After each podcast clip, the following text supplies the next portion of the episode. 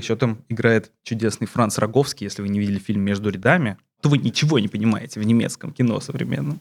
Das ist Berlin, Berlin, die ewig junge Stadt. Как пел Марлен Дитрих. Сейчас начинается, значит, народная лингвистическая этимология имени Михаила Задорнова. Небо над Берлином, подводник под Берлином, Ундина с нами, вперед, славяне.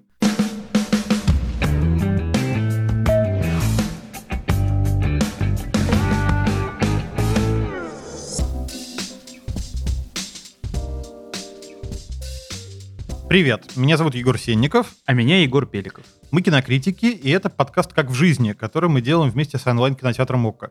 В этом подкасте мы обсуждаем кино и реальность, а также то, как два этих понятия, два этих явления пересекаются друг с другом, что жизнь берет из кинематографа и как кино отражает реальность. Сегодняшняя тема касается каждого, просто потому что большая часть наших слушателей, вероятно, живет в городах. И именно городская архитектура и влияние городского облика на нашу жизнь сегодня станет поводом для обсуждения такого фильма, как «Ундина». Этот фильм снят Кристианом Петцельдом. Его премьера прошла на Берлинском фестивале в этом году, единственного фестиваля из больших, который на данный момент прошел в этом году, омраченным пандемией. А у московских зрителей будет невероятная возможность в ближайшее время увидеть его премьеру в Москве. На фестивале, организованном совместно Институтом «Стрелка» и онлайн-кинотеатром МОК. Приходите все на показ 1 сентября. Мне вообще кажется, что «Ундина» — это такой идеальный выбор для похода в кино. Он короткий, как любят многие, кто не любит длинные фильмы, потому что не надо никуда бегать, несложно, нету мучительной мысли, которую нам долго и вдумчиво объясняют, какой-то большой, глобальный. Этот фильм очень лаконичный, очень камерный и романтический, как все любят. Фильм построен вокруг истории Ундины. Ее так зовут, это ее имя. Несмотря на то, что это еще и древняя скандинавская и германская русалка. Ундина работает экскурсоводом в Музее берлинской истории и водит экскурсии вокруг макетов разных зданий. И это очень важная тема архитектуры и история архитектуры в этом фильме. Она рассталась недавно со своим любовником, который ее предал, и находит себе нового парня, он работает подводником. Его играет замечательный немецкий артист Франц Роговский. Его можно было видеть в фильме «Между рядами», если кто видел. Там играл грузчика в супермаркете. И у него тоже обнаруживались чувства, как обнаруживаются они здесь у местного подводника. Но Ундина, как оказывается, тоже во многом связана с водой. Она обнаруживает в себе какие-то доисторические инстинкты, к тому, что она не просто девушка по имени Ундина, а еще и самая настоящая Ундина, которая просто адаптировалась под современность, работает экскурсоводом. Вот такой фильм. Очень тонкий, искренний. Мне кажется, что к концу по-правильному сентиментальный. Ундина во многом сказка, но сказка сугубо реалистическая. В ней нету никакого точного волшебства. В нем как будто бы все происходит по-настоящему. Вообще это свойственно так называемой берлинской школе, о которой, наверное, нужно сказать. Э, берлинская школа — это такое неформальное объединение нескольких современных немецких режиссеров — которым э, свойственен реалистический взгляд на вещи, отказ от постмодерна, попытка э, наблюдать за сюжетами вокруг нас в жизни такими, какими они есть, без добавления какой-то навязчивой метафористичности. И на самом деле этот фильм, конечно, во многом показателен, потому что Петцельд, как один из самых ярких авторов этого направления, он постоянно балансирует где-то на грани между реальностью и выдумкой, реальностью и неправдой, и это характерно для всех его фильмов, какой бы мы ни взяли, на самом деле эта грань всегда почти не ощущается, но на самом деле всегда присутствует. И, в общем говоря, о фильме, мне кажется, всегда проще его разбивать на какие-то темы и с ними знакомить людей. наверное, в этом случае, как мы уже несколько раз упомянули, наверное, самой заметной темой, с которой хочется начать, является сам город, в котором это происходит, потому что вокруг истории города Берлина, вокруг его архитектуры вращается довольно много сюжетных и таких метафорических элементов этого фильма. И, наверное, это не случайно, что главная героиня работает в музее, рассказывая людям про историю архитектуры Берлина. В Ундине ни Берлинской стены, ни разбомбленного Берлина, ничего этого нету. Там Берлин предстает совсем другим городом. Мы вдруг оказываемся на набережных, которые явно не ассоциируются с Берлином у нас всегда. Мы оказываемся в каких-то дорогих виллах, мы оказываемся в исторических музеях. В общем, мы оказываемся не в самом типичном городе, который мы привыкли видеть, когда видим на экране Берлин. Да, вообще нужно сказать и объяснить как-то нашу будущую серьезность по поводу этой картины. Несмотря на то, что она кажется очень простой, такой атомарной, элементарной, в итоге в ней обнаруживается немало довольно хитро спрятанных хотя не выпячиваем их наружу, ассоциации, символизм и прочего и прочего. Как в жизни. Да, и действительно, так же называется у нас подкаст. Довольно ненавязчиво подведено, прям как в этом фильме к берлинской архитектуре, где героиня постоянно вводит экскурсии по одним и тем же макетам, рассказывая про разнообразные здания там. Так вот, про нашу будущую серьезность. А просто мы на самом деле очень серьезные ребята. Ну, кроме этого, в фильме действительно отсутствует э, разнообразная авторская ирония. И э, этот фильм, он камерно мелодраматический. И важно это подчеркнуть, потому что дальше покажется, что этот фильм как будто бы экранизация, значит, песни Игоря Николаева, «Дельфин и русалка», они, естественно, не пара, не пара, не пара. Но ты знаешь, на самом деле, мне кажется, с иронией тут просто, знаешь, такая немецкая черта. Вот, мне кажется, самый ироничный немецкий режиссер — это Фасбиндер. Это много говорит о Германии и о немецком кино. Да, да, самый главный токсик 20 века вообще. Но для того, чтобы обсуждать архитектуру, мы посчитали, что нам нужен обязательно эксперт, потому что для нас, для кинокритиков, это все-таки чужое поле. Поэтому с нами сегодня в студии гость Айрат Багаудинов, историк архитектуры и автор проекта «Москва глазами инженера». Айрат, расскажи нам немного про архитектуру Берлина и что с ней вообще обстоит, как с ней дела. Ну, ты, Егор, все правильно сказал. Дело в том, что до войны просто Берлин не был никогда одним из самых значимых городов на карте Европы, не в политическом смысле, потому что ведь даже столицей Пруссии был э, Кёнигсберг, да, и в архитектурном смысле тоже. В общем, она достаточно средняя. Я бы сказал, что в Берлине э, до войны не происходило никаких э, важных феноменов, которые бы поставили его на архитектурную карту мира. Ну, был какой-то барокко, какой-то классицизм, какая-то эклектика, ну, какой-то модерн. Модерн вроде бы даже поярче, так знаменитый немецкий югенстиль, но и то он больше проявился в некоторых других городах. А после войны как раз Берлин впервые обрел какую-то и политическую большую значимость, и как следствие его архитектура стала наполняться какими-то символическими смыслами. Да, сегодня у нас есть, с одной стороны, какие-то очень важные памятники, которые сохраняют послевоенный такой след, например, э, Кирха Кайзера Вильгельма, которая там стоит полуразрушенная, а около нее такая модернистская новая башня, колокольня, да, а с другой стороны такие символы уже нового Берлина. Ну, то есть для меня Берлин такой город немножечко как бы сознательно не помнящий свое прошлое, потому что это прошлое слишком сложное, и поэтому сознательно конструирующий свой более современный образ, который мы знаем по Александр-Плац или Потсдамер-Плац. Для меня ключевая тема этого фильма — это вот реконструкция прошлого, связь с прошлым, мы ее уже затрагивали. Я бы провел параллель между тем, что там происходит реконструкция дворца, реконструкция мифологического образа Ундины э, и параллельная реконструкция важности воды. Вот такие три возрождения, мне кажется, в фильме есть. На самом деле, знаешь, вот в этом месте хочется чуть-чуть вернуться к фильму и спросить вот о чем. То есть Германия после 90-го года, Объединенная Германия, это такое место, которое постоянно довольно мучительно разбирается в собственном прошлом и постоянно пытается заполнить какую-то пустоту, которая образовалась на месте 20 века чем-то. И вот мне кажется, на самом деле, если говорить об этом фильме, то то, что они не показывают каких-то исторических зданий Берлина, связано с тем же мотивом, что им надо изобрести что-то новое, чтобы показать, чем является Берлин. Интересно, как это коррелирует с судьбой самой героини, да? Тут нужно вернуться к тому, почему же ее все-таки зовут Ундина. Понятно, что в основе этого фильма, вообще, который, кстати, станет первой частью целой трилогии, которую решил сделать Кристиан Пецельд, на основе переосмысления разнообразных скандинавско-немецких мифов. Миф об Ундине. Ундина — это такое мифологическое существо. Э, Вроде русалки. Да, да, аналог славянской русалки. Кстати, само слово «Берлин», насколько я знаю, сейчас начинается, значит, народная лингвистическая этимология имени Михаила Задорнова. Берлин — это э, болото с каких-то прославянских корней. Ну и, собственно, на самом деле Ундина в фильме это тоже повторяет. Совершенно точно. И э, получается, что находясь в этом своем, значит, стандартной униформе экскурсовода в своей стандартной квартире на стандартной немецкой третьей улице строителей, она превращается в рядового человека. Но магия каким-то образом, вот то ли темная магия, то ли светлая, мы так до конца в итоге и не понимаем, и из этого создается какой-то лиризм, финале, где такое большое сентиментальное молчание остается в итоге. Она превращается в обычного человека, но все-таки прошлое, которое в Берлине каким-то образом архитектурно подавлено и пропало из виду, там есть какие-то, осталось какие-то раны, понятно, вот этот восстановленный Берлинский дворец, о котором она много говорит, как символ потерянной исторической памяти. И это, ну, естественно, всем понятная Берлинская стена, как не так и не зажившая рана, которая нарочно оставлена с развороченными краями, да, прямо посередине тела немецкой столицы.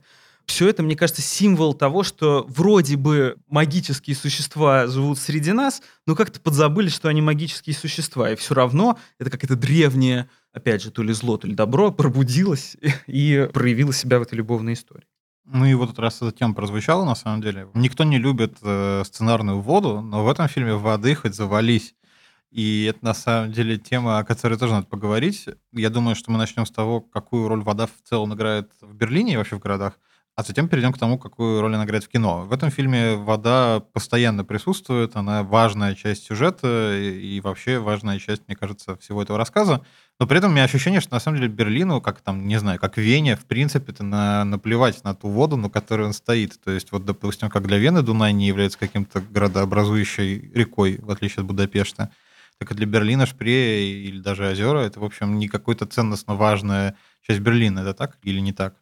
Мне кажется, что это в основном было так, но есть несколько возражений. Во-первых, это было не так изначально, потому что исторически для городов всегда вода была важна. Это был и торговый путь, это было и средство обороны. И об этом, кстати, э, Ундина тоже в фильме говорит во время своей экскурсии. Помните, в первой своей экскурсии она говорит, что вот, посмотрите на то место, там вот город был основан, примерно там, где сейчас мост через Шпрей расположен. Не помню название этого моста. А с другой стороны, мы видим циклическое, вообще в архитектуре, в градостроительстве всегда, как, наверное, во всех человеческих процессах происходит циклическое развитие, и мы видим, что сегодня для нас вода снова играет все большую роль. Это такой мировой тренд, мы его, собственно, и в Москве наблюдаем, набережные начинают появляться, или какие-то проекты реконструкции набережных последние 10 лет наиболее прикольные. Да, получается, что вода, она одновременно как кровь города, которая его запитала изначально и течет, значит, по его венам, в то же время забрана в гранит. Это то же самое, что и с магической вот этой судьбой натурой Ундины, которая вроде бы забрана в эту униформу, но все равно прорывается наружу. Я хотел бы также отметить, что а, герой постоянно чинит и живет около дамбы, около гидроэлектростанции, судя по всему, потому что там турбина ломается.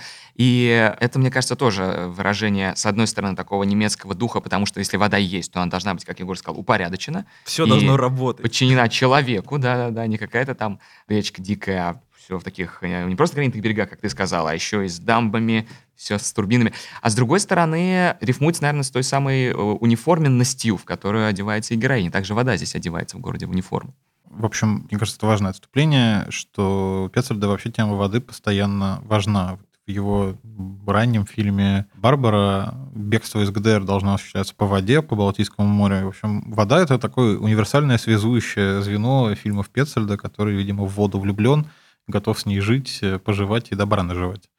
Но в конечном счете, на самом деле, получается, что, вот смотри, вода у нас есть как символ жизни, постоянный и символ какого-то перерождения, но вода же при этом, на самом деле, и гибельна. То есть она становится причиной большой трагедии, которая происходит в этом фильме, и именно в воду, в конечном счете, уходит героиня, и мы не знаем, как оно там дальше у нее складывается. Не, ну это ей вообще свойственно по своей мифологической природе, да, вообще ундины и русалки, они своими песнями и прочими методами привлекали путников, затаскивали их на глубину, таким образом топили. Мне очень нравится сцена, где, значит, две парочки идут навстречу друг другу, Ундина со своим новым, значит, ухажером, этим Францем Роговски, и этот старый ухажер с мефистофельской бородкой, какой-то новой женщиной, и она на него так смотрит тоскливо. Я думаю в этот момент, все, что она думает, почему же я его еще не утопила, знаешь, типа в этот момент. И вот я уже говорил о важности воды в истории, а потом возрождении этой вдруг э, ценности воды в наше время. И мне кажется, вот такая тема возрождения прошлого, она тут в фильме проведена на нескольких уровнях. И мы вспоминали Ундину, можно вернусь немножко к разговору про Ундину? Я тут просто параллельно перепроверил свои знания. Действительно, у меня была в голове мысль, что это же, кажется, все-таки стихотворение Генриха Гейна. И действительно, хотя Ундина — это мифологический персонаж, но я думаю, что вернули ее в поп-культуру, как мы сейчас сказали, немецкие романтики. И с другой стороны, у нас третья рифма — это возрождение дворца. Э, вот у нас возрождается роль воды, возрождается мифологический Красудин, возрождается дворец берлинский, который там при ней реконструирует, и она об этом отзывается негативно. И меня, кстати, зацепили ее очень слова, и мне кажется, они важны для понимания фильма, о том, что вот она неожиданно проявляет, несмотря на свой юный возраст и, кажется, не очень большой опыт работы экскурсоводом, Ундина проявляет неожиданную искусствоведческую, архитектуроведческую эрудицию и выстраивает стройную концепцию. Она говорит, что всегда архитектура последнее время говорила, что форма должна следовать за функцией. И, кстати, это как раз тот э, девиз, по которому, вот, возвращаясь, Егор, к твоему вопросу, да, тот девиз, по которому Берлин живет последние годы, функциональная модернистская архитектура. Но возрождение дворца, по мнению Ундины, отменяет этот процесс, отменяет линейное позитивистское развитие истории и говорит, что, оказывается, прогресс не имеет никакого значения, и что не существует никакого прошлого, настоящего, будущего, а время, оно непрерывно. И в этом смысле она возвращает нас как бы в Берлин прошлого, в Берлин болота и Берлин мифологических времен. Да, и доказывает себе, что можно топить бывших любовников. В той морали, потому что в тех времен это нормально. В целом, да, ничего особенного, обычный вторник. Да, это интересно, что, несмотря на то, что кажется фильм очень простым, я бы не сказал банальным, но словно нарочно сочиненным, как такая виньетка, как такая небольшая история на полях истории большой, имеется в виду истории человечества. Возможно, это как раз связано с большой ролью архитектуры в этом фильме, потому что, несмотря на то, что архитектура — это застывшая музыка, да, в то же время архитектура — самый утилитарный из искусств. И как раз говоря о, о том, что архитектура это всегда для людей, а не для автора, по большей части, да, хотя автор всегда самовыражается в архитектуре, тем не менее он придумывает какую-то такую концепцию, чтобы людям было удобно. Может быть, именно поэтому и фильм получился, это такая как бы типовая вроде бы мелодрама, такая, как будто из кубикла рожденная, да, в смысле из кубикла, это из маленького типового офисного участка, из офисного шкафчика, где переодевается Ундина. Но с другой стороны, даже в самой маленькой, вроде бы человеческой истории, обнаруживается какая-то бездна мифологических глубин. И мне кажется, что в этом высочайший гуманизм этого фильма Пецель. Да? И мне, знаешь, кажется, это тоже еще тема, которая, наверное, позволит нам чуть-чуть вернуться еще и в реальность из фильма. Я уже говорил, что у Пецельда грань между жизнью и выдумкой, она всегда очень условна и не всегда различима. И на самом деле, мне кажется, что вот Германия после 90-го года, и вообще Германия объединенная, и Берлин в частности, это тоже такое пространство, где постоянно все исчезает где-то на песке. То есть, с одной стороны, немцы как нация и как э, государство это всегда нация, согласно стереотипам, такая педантично, пунктуально, занудная в смысле себя и всего окружающего мира – но, с другой стороны, очень сложно как-то упорядочить происходящее в Германии и упорядочить все это, привести к какому-то единому знаменателю и понять, чем вообще является современная Германия, и споры об этом как бы не умолкают. И если там даже политически на нее смотреть, там все длится и длится вроде бы какая-то такая центристская, правая, такая проправление Ангелы Меркель, которая не то чтобы лучшая из всех, а просто вот она как-то удачно заполнила пространство, и, в общем, с этим все согласны. И на самом деле, мне кажется, что вот этот процесс поиска и процесс осмысления прошлого, он, наверное, очень хорошо созвучен вот этой реальности и нереальности, потому что кажется, что одни вопросы прошлого решены, но на самом деле они никогда не будут полностью разрешены.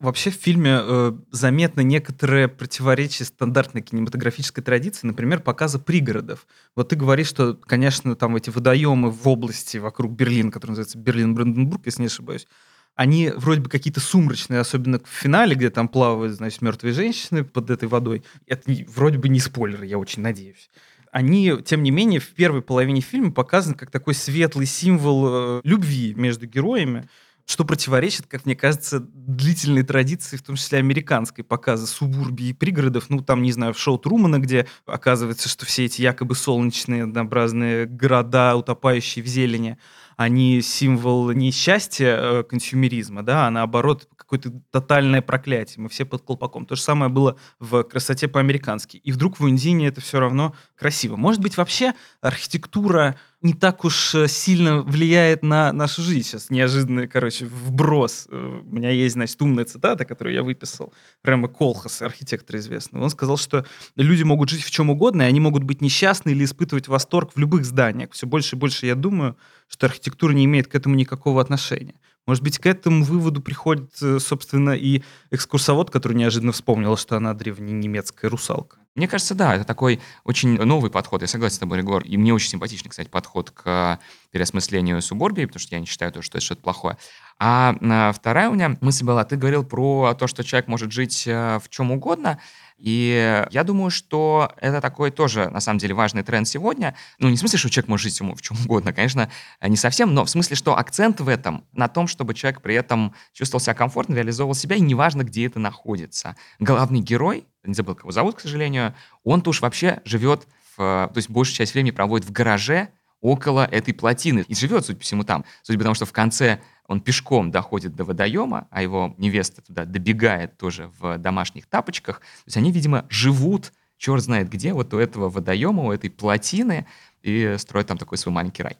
Да, пару выводов, которые я могу из этого сделать. Во-первых, я уже хочу куда-нибудь уехать поскорее из Москвы, потому что я уже больше не могу здесь сидеть. Даже в Берлин, который я, если честно, недолюбливаю, все равно хочется уехать после этого богатого на подробность разговора. С другой стороны, как мы все это могли бы приблизить к нашей действительности? Das ist Berlin, Berlin, die ewig junge Stadt. Как пел Марлен Дитрих. Das ist Berlin, die ewig junge Stadt вечный молодой город, который постоянно преображается, и весь такой прекрасный, но на самом деле прекрасного, мне кажется, в нем мало. То есть, на самом деле, вот в детстве я почему-то был заворожен образом Берлина, мне все время хотелось туда попасть, и это казалось невероятно чем-то интересной перспективой, но когда я там впервые оказался, на самом деле, меня разочаровал примерно во всем, есть, конечно, это мои личные обстоятельства, но в целом, скорее, архитектурно-жизненные. Я понял, что этот город вот вообще не по мне, в отличие от, например, того же Мюнхена, который своей какой-то бюргерской баварской тяжеловесностью меня обаял. А вот с Берлином так не выходит, и мне кажется, на самом деле Берлин город неприятный. Вообще, да, и мне об этом говорили даже берлинские русские ребята, с которыми я был знаком, когда я первый раз поехал на берлинский фестиваль, я, по-моему, пять раз уже был на нем. Да, простите, кинокритики ездят на фестивале, необходимо это пережить. Но эта эра закончилась. Да, день, когда фестивали остановились. И я не любил город этот вот буквально до 2020 года. Неожиданная любовь. Нашел время и место. Которая пришла поздно, да, как часто бывает в советских фильмах. Ну, просто я ездил туда зимой каждый раз, и он каждый раз очень холодный, неприятный, такой серый, гнусный, как бывает э, Москва поздней осенью но в какой-то момент я начал понимать приблизительное устройство, потому что Берлин устроен довольно хаотично, просто потому что там разные районы. В общем, в центре не сконцентрировано самое интересное, как мы привыкли, например, в случае большинства российских городов, да, которые кремлецентричны, да, то есть все строилось вокруг Кремля какими-то стенами, народ, ну и вообще не только в России, во многих других городах. В Берлине может быть прям посередине города гигантский парк Тиргартен, который занимает там, мне кажется, часть седьмую, наверное, всего города, просто рассекает его целиком, просто почти никак не облагороженной природой. Ну, на самом деле, мне кажется, тут, знаешь, надо просто обобщить и дать возможность людям самим решить, смотреть им этот фильм или нет. Я считаю, что смотреть, а Безусловно. а решать Согласен. сами. Да, мне кажется, что это такая замечательная сказка быль про современную жизнь, про современный город и про то, что на самом деле потусторонняя реальность, она вот может произойти и случиться с вами в любой момент жизни в достаточно старом городе. Вот, наверное, по этой причине я бы всем советовал этот фильм посмотреть. А вы как думаете, почему нужно его смотреть? Я хотел бы провести финальную параллель между Берлином, который показан в Индине, и Москвой. Потому что мне кажется, что Москва каким-то образом тоже пытается, как это называется, не совсем джентрификация, да, а попытка адаптировать все эти бесконечные спальники такое слово у нас для описания субурбии нашей местной, хотя у нас нет само по себе субурбии, у нас, mm-hmm. мне кажется, ликвидированы все эти пригороды около дачного вида. Но, тем не менее, все эти спальники и районы, которые отдалены от центра, у нас примерно так же унифицируются и становятся более-менее однообразно комфортными. И как раз именно в этих условиях, как э, утверждает Пецель в фильме «Ундина», возможно, зарождение каких-то древнеславянских чудищ, которые могли бы появиться вокруг нас и завести между собой... Я, во всяком случае, совершенно точно замечаю, что люди вокруг меня точно звереют. вот что я вам сказал. И, кстати, как раз в том числе в московской субурбии такие вещи тоже возникают. Вот нет уже больше легенд про исторический центр Москвы. Слишком он, видимо, джентрифицированный и урбанизированный. А вот, например, в Коломенском все еще люди верят, что есть какой-то магический овраг, и там магические камни, и на них можно посидеть. Или в каком-нибудь Веденском кладбище люди все еще пишут фломастером на стенах мавзолея Энгельгарта, что помоги мне сдать экзамен или помоги мне скорее выйти замуж. Поэтому действительно субурбия — это еще и такое пространство, где мифология оживает. Отдельно можно размышлять, почему. Ну, наверное, потому что там еще природа не вытеснена окончательно. Эти первобытные природные силы, они там чувствуются человек. Да и вообще просто по новостной повестке заметно, что она как-то мифологизируется. Да, вот эти бесконечные новости из Петербурга о том, как кого-то в очередной раз утопили в священной реке. Мне кажется, что они более-менее мифологические. Есть еще важный вопрос, потому что Берлин и его архитектура, несмотря на всю ее довоенную неказистость, на самом деле не раз становился таким объектом для изучения кинематографистов, например, в знаменитом фильме «Симфония большого города». И вот мы вначале говорили о том, что до войны у Берлина был сложно собственным лицом, но каким, по-твоему, предстает Берлин вот не в «Ундине», а вот в фильме, который вышел почти век назад, э, в «Симфонии большого города»? И вообще в фильмах той поры в немецком экспрессионизме? Ну, в симфонии большого города, мне кажется, Берлин предстает динамичной международной столицей. Мне сложно какое-то единое мнение сформировать. Это все еще город очень как раз историцистский, да, там еще видна вся эта архитектура классицизма, историзма. То есть он, в принципе, в первом приближении похож на Париж, да, такой только поменьше, в симфонии большого города, по моему ощущению. И при этом он шумит, клок... ну как шумит, клокочет. В смысле, фильм, конечно, не мой, но вот визуально мне слышится какой-то шум и клокотание города. Кстати, удивительно, да, потому что вроде мы говорили до сих пор, что Берлин стал динамичным-то после, скорее вот уже после падения Берлинской стены, а вот уже в 20-е годы мне он кажется динамичным, а вот в Унди Ди, наоборот, он кажется очень спокойным, размеренным, как будто бы сплошной такой одной субурбией. Так что slow вот, life так. такой. Да, да, slow life. Ну, для меня, на самом деле, Гор, больше даже Ундина рифмуется с, извините, про затруизм с небом над Берлином. Во-первых, там ангелы, тут э, русалки, там мифические существа одни, э, верхнего мира, нижнего мира. И тут и там они ходят по непонятным пространствам, хотя, конечно, в небе над Берлином э, больше, наверное, исторического Берлина, да, и этих самых критических улиц все-таки есть какое-то количество. Небо над Берлином, подводник под Берлином, Мундина с нами, вперед, славяне. Но вот на самом деле, мне кажется, еще такой важный момент, в смысле вот этой какой-то близости не произошедшего, не случившегося, связан именно с тем, что у Берлина, ну, окей, это не совсем Берлин в том фильме, в фильме «Метрополис» Ланга, это некий абстрактный город будущего, но, скорее всего, наверное, для Фрица Ланга все-таки Берлин в этом смысле мог быть отправной точкой это город, который вот такой фантазийно придуманный, который не произошел и вряд ли, в принципе, мог произойти, но он существует в реальности, по крайней мере, фильма, сколь бы условной она ни была.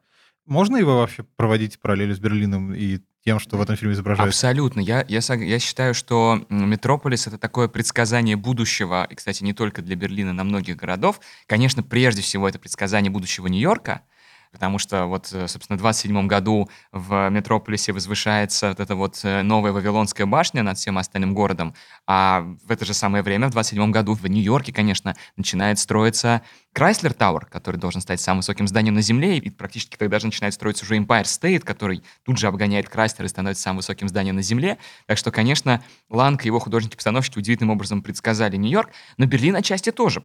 Слушайте, ну вот окей, про Берлин мы, допустим, что-то поняли, что у них, значит, э, историческая ран, незаживающая какая-то память и так далее. А можно вспомнить мой самый любимый на свете фильм «Москва слезам не верит»? Что вот эта советская архитектура в этой тоже романтической истории? Опять-таки там история про время, кстати говоря, про то, что там есть большой временной переход, и большая часть действия происходит там ну, на московских улицах. Что в данном случае архитектура говорит о, об этой романтической истории? В чем отличие совка, значит, от современной Германии? Слушай, вообще интересно сравнить, да? Потому что вроде бы Германия тоже частично такая практически советская, в частности, Восточный Берлин. Ну, не Германия, в смысле, а Берлин, да, и должен, должно да быть... И Германия. Сов... Да, и Германия, да, должно быть какое-то совпадение. Интересно посмотреть, что схоже, что разное. Ну, смотри, э, мне кажется, что после оттепельный кинематограф, на самом деле, он по-разному показывает Москву, и даже такую можно провести своеобразную динамику того, как трансформируется образ Москвы, э, даже если взять такой отрезок, как э, там 63-й, когда 62-й, да, когда выходит заставы Ильича и Илюйский дождь, и вплоть до не знаю, конца 80-х, когда выходит «Курьер». И мне кажется, что это трансформация от образа более позитивного, радостного, бравурного, который мы видим, ну, не знаю, совсем уж в крайнем виде, как в черемушках, Герберта Рапопорта, а, но и все еще видим вот, ожидание обновления у Хуциева, да, еще ничего не появилось в Москве модернистского, но так хочется хоть что-нибудь показать, и в конце концов еще раз про любовь, например, уже показывают новый Арбат и какие-то другие вещи. И все это сменяется в итоге разочарованием в этой социалистической утопии модернистской, ну, особенно остро мы видим ее в «Курьере», мне кажется, да, где эти огромные недостроенные территории в районе проспекта Вернадского. А, кстати, вот про субурбию мифологию. В «Курьере» ведь в карьере начинает водиться леопард, и они охотятся за леопардом. А здесь у нас русалки водятся на окраине Берлина. Ну, слушай, а Москва слезам не верит, при этом, мне кажется, занимает какое-то промежуточное положение. Ну, там ведь тоже есть две Москвы. Москва профессорской квартиры в доме на набережной, где они цепляют себе парней, и Москва уже 20 лет спустя. Ну и знаешь, еще на самом деле, мне кажется, что, и это, кстати, сильно отличает «Москву слезам не верят» от Ундины, тем, что «Москва слезам не верит» — этот фильм о том, помимо и архитектурно тоже, насколько классовым и феодальным было советское общество, потому что там есть очень четкий переход между жизнью студентов в общежитии и жизнью профессора, у которого мраморные холлы, консьержи, огромные бесконечные квартиры, и туда люди попадают, в принципе, совершенно другие.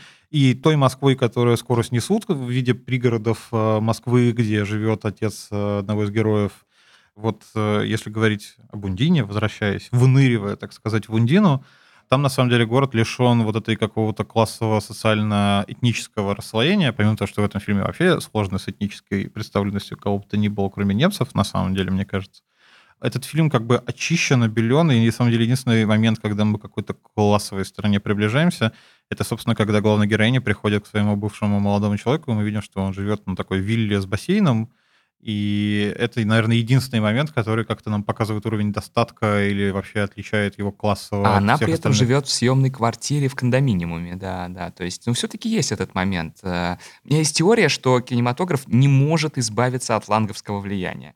И как ни крути, все равно появляется... Ну, поскольку важно же пространство, в котором живет герой, пространство, в котором живет герой, формирует в том числе его образ у зрителя. И вот героиня, будучи девушкой очень мечтательной и как будто бы предназначенной для того, чтобы жить во времена Генриха Гейне и порхать по лужайкам где-нибудь в Потсдаме, в Сан-Суси, на большой территории, да, в какой-нибудь парковой, она вдруг живет в этом маленьком кондоминиуме и одевается, ходит на работу, пьет кофе в совершенно, мне кажется, э, затрапезном, затрапезной этой кофейне, несмотря на то, что она в центре Берлина. Да, и надо сказать, что вот этот фильм Ундина Петцельда, это какой-то вот такой Берлин, который какой-то такой пограничный. В нем вроде бы все есть, но, честно говоря, лица конкретного у него нету. Он состоит как такой, не знаю, мозаика, в которой разные здания вспыхивают, и все это окружено бесконечным количеством воды. Есть еще какое-то околоромантическое представление, уже более позднее, про небо над Берлином, где, значит, над почти святым, но таким надломленным городом летают эти грустные ангелы в пальто. И да, и знаешь, еще, конечно, есть огромный пласт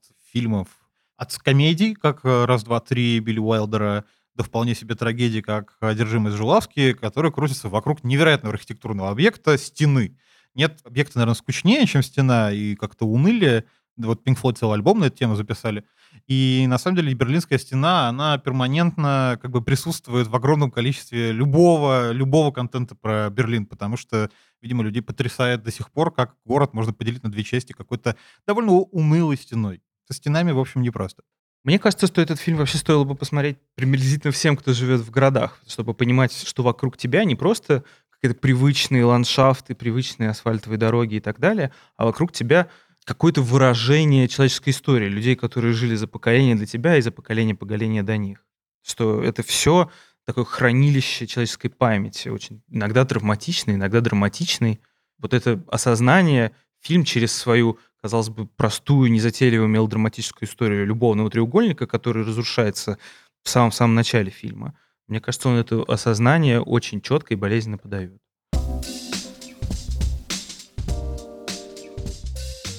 Ну что ж, сегодня мы обсудили прекрасный, на мой взгляд, фильм Кристиана Пецельда «Ундина». Обязательно сходите э, во двор Института «Стрелка» 1 сентября и посмотрите его сами. Мне кажется, на самом деле самое интересное, что было в сегодняшней дискуссии, это то, что мы, мне кажется, поняли, что не только городская архитектура влияет на нас и вообще городская среда, она постоянно воздействует и меняет нашу жизнь. Но что еще важнее, на самом деле, ее потусторонняя, ее слегка иллюзорная часть жизни, которая кажется нам несуществующей, мистической, нереальной, она на самом деле несомненная часть любого города и жизни в этом городе, и она постоянно на нас влияет. И по большому счету можно сказать, что фильм «Ундина», он показывает, как вот этот мистический мир входит в нашу обычную, может быть, даже местами скучную жизнь, которую, не знаю, может вести человек вроде экскурсовода в музей берлинской истории. Да, вроде бы вокруг нас всегда какие-то серые или других цветов стены, которые вроде бы ничего не выражают, на самом деле в них зафиксирована глубинная поэзия, множество стилей, перекликающихся друг с другом, и все это выражает перед нами всю полноту и длину человеческой истории. Ну и иронизируя, можно добавить, что, наверное, стоит прислушиваться к обещаниям женщины, которую вы бросаете. Это был подкаст «Как в жизни». Меня зовут Егор Беликов. Меня зовут Егор Сенников. До встречи в новых эпизодах этого подкаста, который мы делаем вместе с онлайн-кинотеатром «Окко».